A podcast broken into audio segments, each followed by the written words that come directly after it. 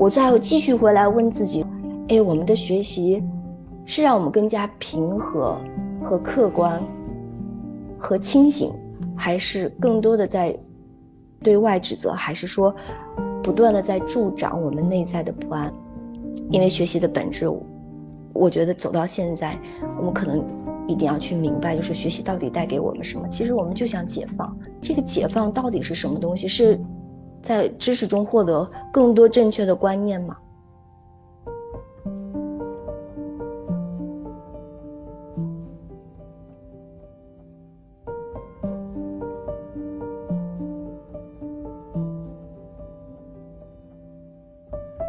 你现在收听到的是《天使在我家》这个节目。如果你对家庭教育、亲子关系、亲密关系、女性成长的话题感兴趣的话，定期收听我们的节目。我们的节目也会在公众账号“利普私塾”、喜马拉雅 FM、荔枝和小宇宙播客中同步更新。我们呢，保持一颗开放的心，期待听到不同的声音。我们了解并确认，养育是一场共创。我们希望可以和每一位精心养育的父母互动，请在我们的平台下方给我们留言吧，我们会认真聆听您的声音，并给予答复哦。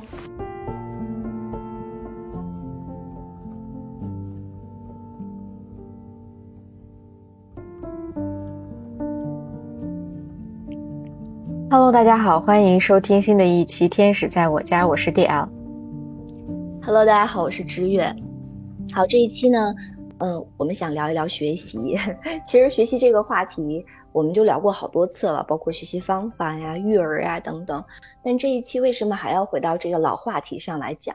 我认为生活其实就是无限度的带入你进入觉知。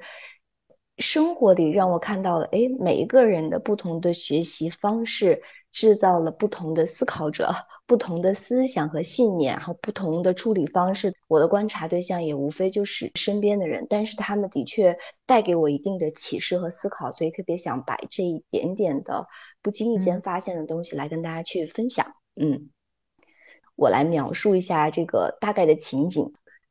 嗯，首先是我爸爸妈妈，因为。他们年纪大了，尤其我爸爸是从外地来北京，那所以呢，他现在还找一份工作。我爸爸妈妈给我一个很重要的人生思考，就是做一个踏实且勤奋的人。我爸爸呢，踏实勤奋，但是他听不懂上司说的话，因为他年纪大了，一紧张他就不知道。比如说现在我们在工作的时候要提供健康宝、健康信息，然后呢，包括他们在工作的时候还有一些特别需要他们自己处理的那些，嗯，打卡的那些小程序。我爸爸就搞不定，领导说什么他们可能也读不太懂，也没有这个心思想要读懂。然后另外呢，就是他们读懂了以后也不太知道该怎么处理。有一天晚上大概是十点多了，然后呢，他们要马上上报一类信息，如果不上报，第二天是没有办法工作的。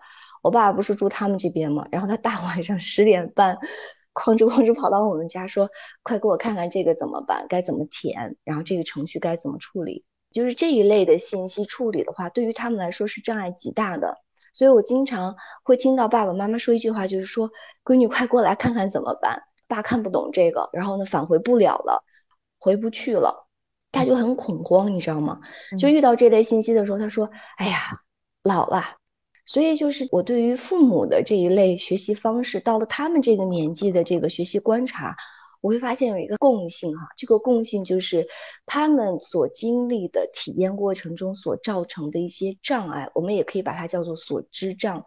那天我还跟我妈聊，我说妈，你有没有觉得你会不会因为就是说自己可能只上过初中，而限制你进一步去学习新的东西？他可能觉得学不懂，这是一方面，感叹学历不够哈。然后呢，学学不了新东西，还有呢，就是他们到现在为止，因为年龄、眼睛等等不好使了，他们在年龄上的认同也会限制他们的学习能力。社会集体意识来自年龄方面、性别方面等等一系列的信念，限制了他们在任何一种新的生活环境中、生活体验中更新自己的能力。我们可以把这个东西理解为障碍。我又同时观察我孩子的学习，父母都知道自己的孩子在用手机的时候玩的比自己转。哦，我会发现就是我的孩子用手机也只限于呃呃照照相呀，然后呢点个故事听啊，然后呢有一天就是他拿起手机就这样往上一推，不是就可以照相吗？然后我爸看到了，有一次是我婆婆看到了，他们同时赞叹于为什么手机都没有打开，它就可以有这个功能，然后他们都感叹于孩子的聪明。我爸妈他们的经验来自于说，我读不懂这个东西，所以我不会。现在这个小孩子，这个阶段的孩子就是幼儿园，他们大字都不是几个，他不认识字，但他没有阅读上的这种指导，但他可以把手机玩的，就是超越那个指导本身可以做的事情。就是他可以不按规矩去做，然后呢，好多事情他就自己就瞎点点会了。然后，如果你观察一个喜欢玩小游戏的这么一个年龄小的孩子，你会发现他玩那个小游戏玩的都比他的父母玩的要好。那我是怎么学习的？我反观，就是我当我爸爸遇到了这些问题的时候，我是怎么处理的？我的处理方式跟其中他们两个是完全不一样的。我作为一个成年人，我懂文字，然后呢，我接受过教育，我有个很强烈的这种。屈从感，你知道吗？就是我会读那个文字告诉我什么，我会仔细阅读，然后呢，我仔细阅读了以后一点点看，然后呢，在这个看的过程中，哦，我遵照指示的时候，我会了，我展示了我学习带给我的能力，我知道该下一步该怎么做，交给我妈妈，然后把它弄好了。我的学习方式是，别人告诉我怎么样去做，我按照别人说的去做了，然后我做到了。所以是三种不同的学习模式。我会发现，上了年纪的人可能会觉得，哎呀，我都不行了，因为这个不行而障碍了自己去体验。除非你打破这个障碍。另外呢，孩子的他的学习是什么？就是创造性的体验，就是他在一个东西里，他没有任何的限制，他不认识字，但这个对于他来说没有任何的障碍，他就是创造式的，他可以为了自己创造很多我们遵照指示而带不来的东西。而我就是一个。遵照要求的这么一个人，就是奴役性，就是这个奴性是很强烈的，它不是件坏事啊。大家有这样的经历，其实它是一个很普通的事情。那这个普通的背后带给我们怎样的提示和思考呢？这是我特别想跟大家去聊的。嗯，确实是这样，因为像比如说我父母来北京，他要出门什么的，就是我们就是一定要陪在身边。嗯，包括我婆婆现在在这里，当然是自己出去绕了一圈，觉得 OK 了以后，才开始不需要我们，然后在在他熟悉的范围内可以活动，然后稍微远一点又不行。那孩子的话，我女儿在楼下嘛，有很多小朋友的玩具，嗯，他们都经常会交换着玩嘛。让他拿到别人的玩具，只要有按钮的地方都按一遍。对，可能别人都不知道的地方，他都知道。然后我就会觉得，哇塞，天呐，那那我如果是我的话，我可能就要犹豫一下，会担心一下，哎，这个按钮有可能有什么样的用处？但是你你返回来，你不会觉得就是我们 follow the structure，就是跟随这个说明书式的这种的，嗯，生活方式还是比较节能、比较高效的。对，这里边有一个。就是遵从秩序，生活是有秩序的。对，刚才你说的，就是哎，我们 follow instructions 会特别的方便，会特别的便捷。比如说，我们就按规矩来。你现在我们生活的规矩是什么呢？你要有绿色通行码，你要上地铁，你要刷卡，这些是生活的秩序。我们会发现，秩序之外，我们大脑有很多的思考的模式，而这些思考的模式创造了我们体验的模式。就像你刚才说的，哎，我拿到那个玩具的时候，我。犹豫一下，点一下这个可能会有什么功能，而我可能会说，我犹豫一下，我怕他点坏了。我经常听到带孩子的这个家人就会说，哎，你别给姐姐点，点坏了怎么办？就是害怕错误等等。所以其实，嗯，我们今天聊的这个事儿就是，呃，我们并不是要摒弃生活中的秩序和我们放下那个对于一些东西的尊崇，意图不在这里。他的意图是我们要去反观。当我们想要拿到一个正确或者拿到一个绝对 OK 的体验的时候，我们背后什么信念在支持我们？我们可以看到，就是在不同的人生阶段，学习带给我们的呃创造性的体验也好，思考也好，其实是不一样的。因为我最早的时候，我是特别期待一个正确答案的。当我遇到一些人生障碍的时候，我为什么想要变得智慧？是因为这个智慧里透露着一个我的恐惧，就是我想要。有一条正确的路想要走上去，而避免这些麻烦。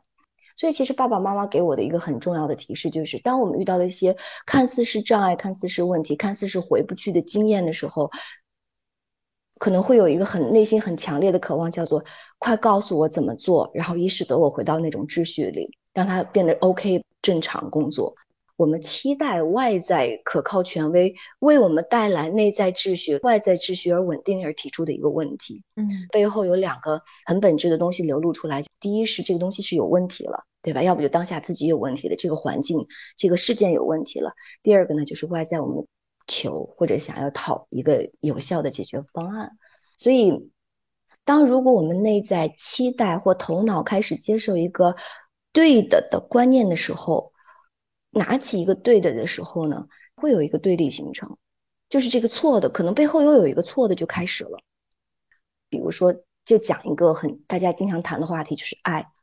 我们认为无条件的爱是正确的时候，获得了一个正确的概念，我们会反而会攻击那个有条件的爱。不符合这个对的体验就是错的，所以我会评判，我会执着，我会有偏见。我记得我最早在学习接纳的时候，我有特别特别多的偏见。这个偏见不是坏，是你当时不知道这个对是什么，你马上会把自己分类为我要接纳，因为这个东西对我来说正确。所以我就在外面投射了很多错误，比如说一个妈妈孩子哭了，她批评孩子，我就觉得不接纳孩子，我马上会对这个情境升起评判。我觉得这个妈妈不学习，或者是这个妈妈。没有一个正确的养育方式，不接纳自己的孩子。到了今天，今天当下的这个学习式的体验，让我才知道哦，当我树立一个对的时候，我恐慌，我正在犯错，我恐慌，我过去犯过错误。所以，我再继续回来问自己说：，哎，我们的学习是让我们更加平和和客观和清醒。还是更多的只去指责，去不断的在助长我们内在的不安。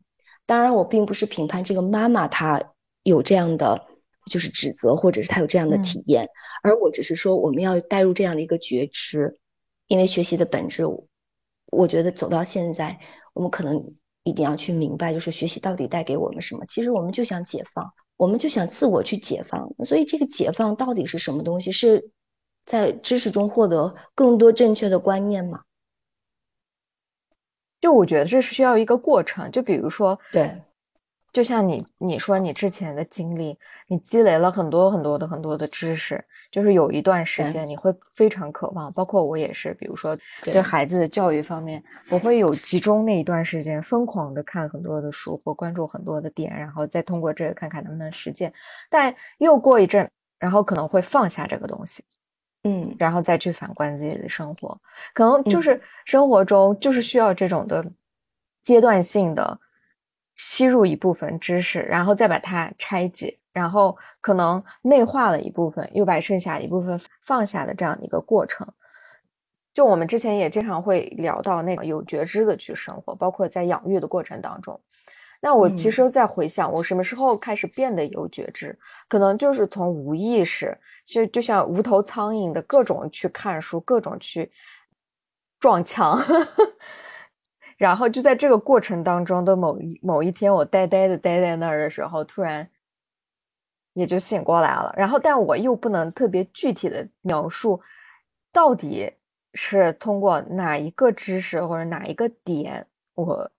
醒过来，但我回想，就是很多人从无知再到觉知，然后再到真正的放下和真正意义上去接纳的这个过程当中，可能就是会走过这么一个阶段。对我们今天谈学习带来的解放，哈，学习带来的觉察，一定不是对于学习的对立。如果我们认为这个时候学习是不好的，恰恰我们又走到了另外一个对立的层面。所以刚才迪奥说，我为什么会放下？放下其实就是沉入、沉下去、沉淀也好，在生活里真的去把自己学到的东西进行检视、进行消化，然后呢，不是去过分的积累。所以其实我们可以探讨一下，其实就是该怎样学习。我这边有一个很个体的建议哈，不是好的，就是一个个人的建议。我是最近才会有的体会，就是我们当要学习的时候，要去进行一个检视和觉察。认同的那个东西是什么？当我们的脑子里一旦有一个声音说“哇，这太好了”，比如说正确的概念或者方法，我们同时要带入一个觉察。第一，就是这个好用、这个好的知识的前提，它的环境和条件是什么？第二，好的那个本质它是对吗？我认为那个本质可能是是合理的，是适用的，一切当下有用的，我认为才是合理的。它不是一个绝对正确、永远正确的东西。所以有一个朋友，他读书不盲信，他读到一个作者他认为一个很好的观点的时候，经常会做一件事情，就是只要能拿到这个作者的自传的话，他去拿这个作者的自传去读。他会想要去了解是什么样的环境，是什么样的生活内容，为这样的思想和这样的人创造了土壤。会去了解那个当下使他这个思想合理的土壤是什么。然后第三个，我们要带入的觉知，再好的觉知可以随时抛弃掉，就随时随地的去放下。每一个对自己当下有用的东西，如果你可以随时都放下的话。获得了什么？就是获得了自我扩张、自我扩充。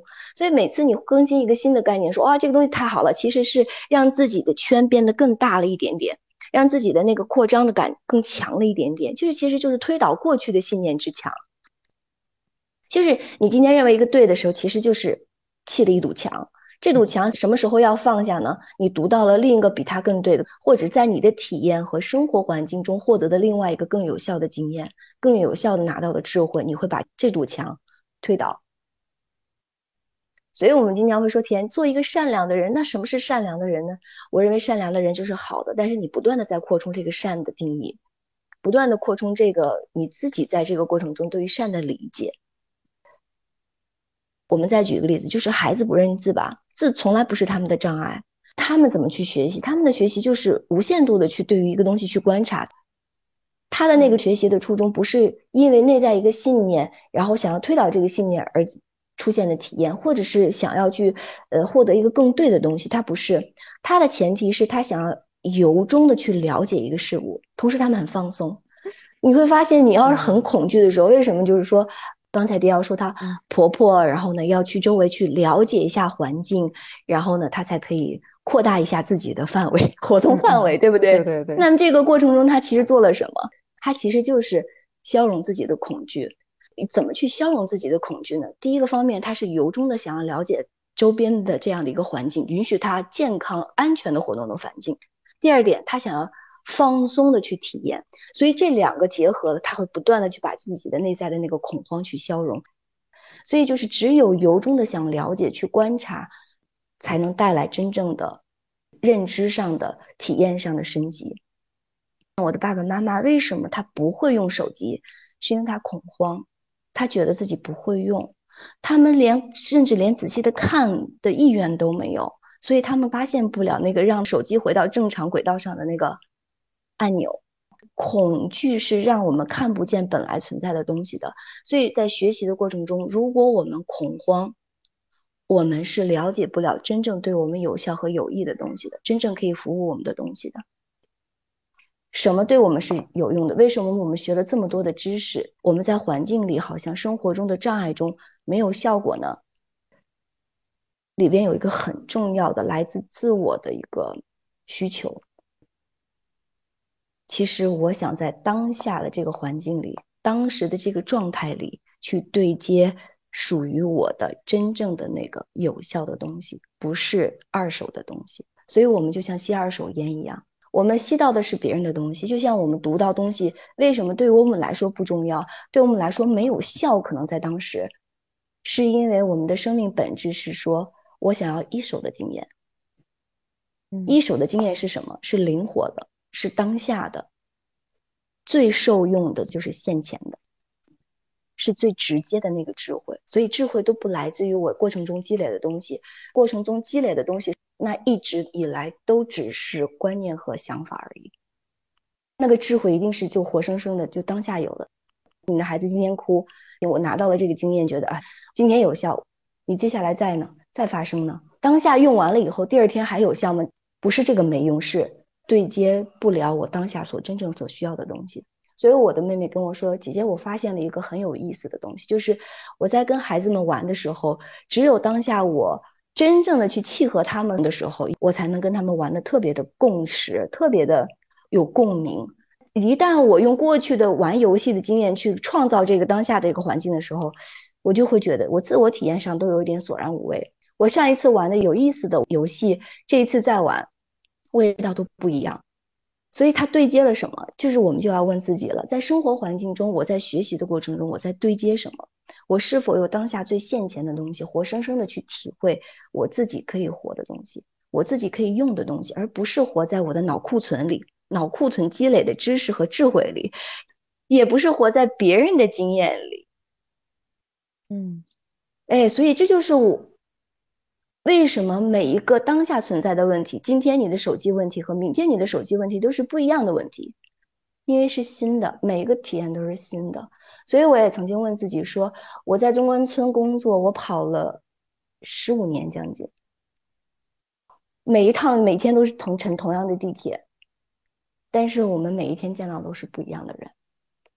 大家发现了吗？就是如果大家去记录生活的话，你会发现每一个当下都是学习的环境，都是让我们去了解生命是什么的。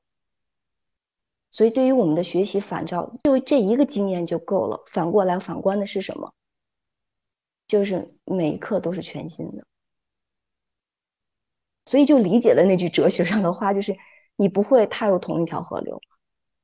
所以，就用这样的一个启示来启示我们说：哦，我们放下那些学的东西吧，就用当下最由衷的想要去了解的心态。去观察，去深入，去放松的体验。所以，好的学习经验里边一定有一个前提是放松。